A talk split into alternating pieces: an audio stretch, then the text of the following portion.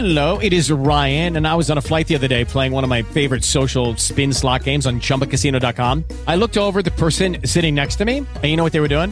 They were also playing Chumba Casino. Coincidence? I think not. Everybody's loving having fun with it. Chumba Casino is home to hundreds of casino style games that you can play for free anytime, anywhere, even at 30,000 feet. So sign up now at chumbacasino.com to claim your free welcome bonus. That's chumbacasino.com and live the Chumba life. No purchase necessary. Group. Void were prohibited by law. See terms and conditions. 18 plus. Hey guys, it is Ryan. I'm not sure if you know this about me, but I'm a bit of a fun fanatic when I can. I like to work, but I like fun too. It's a thing. And now the truth is out there. I can tell you about my favorite place to have fun. Chumba Casino. They have hundreds of social casino style games to choose from with new games released each week. You can play for free anytime, anywhere and each day brings a new chance to collect daily bonuses. So join me in the fun. Sign up now at ChumbaCasino.com. No purchase necessary. VGW Group. Void were prohibited by law. See terms and conditions. 18 plus.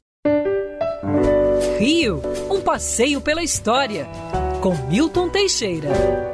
Amigo ouvinte, dia 7 de abril de 1831, o imperador Dom Pedro I era obrigado a renunciar ao trono. Depois de um governo de desmandos, roubalheira, assalto ao dinheiro público, gastos sem controle algum, ele faliu o país e acabou sendo posto para fora. O júbilo popular foi tão grande que um pequeno compositor chamado Francisco Manuel da Silva compôs um hino que depois seria o hino nacional brasileiro, no dia 7 de abril de 1831. A melodia é a mesma da atual, a letra é que era outra, dos grilhões o Brasil nó desatado, do Amazonas até o Prata, mas na verdade esse hino acabou sendo não só um júbilo com a, a, favor da saída de Dom Pedro, como também passou a ser tocado em datas cívicas até ser oficializado na República em 1892.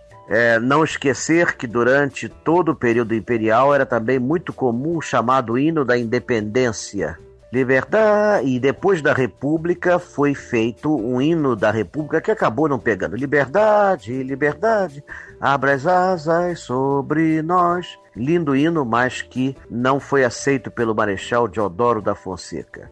Portanto, o hino nacional é, ainda é o original de Francisco Manuel da Silva. Em 1909, Osório Duque Estrada colocou-lhe a letra atual, que só foi oficializada dia 6 de setembro de 1922. Quer ouvir essa coluna novamente? É só procurar nas plataformas de streaming de áudio. Conheça mais dos podcasts da Band News FM Rio.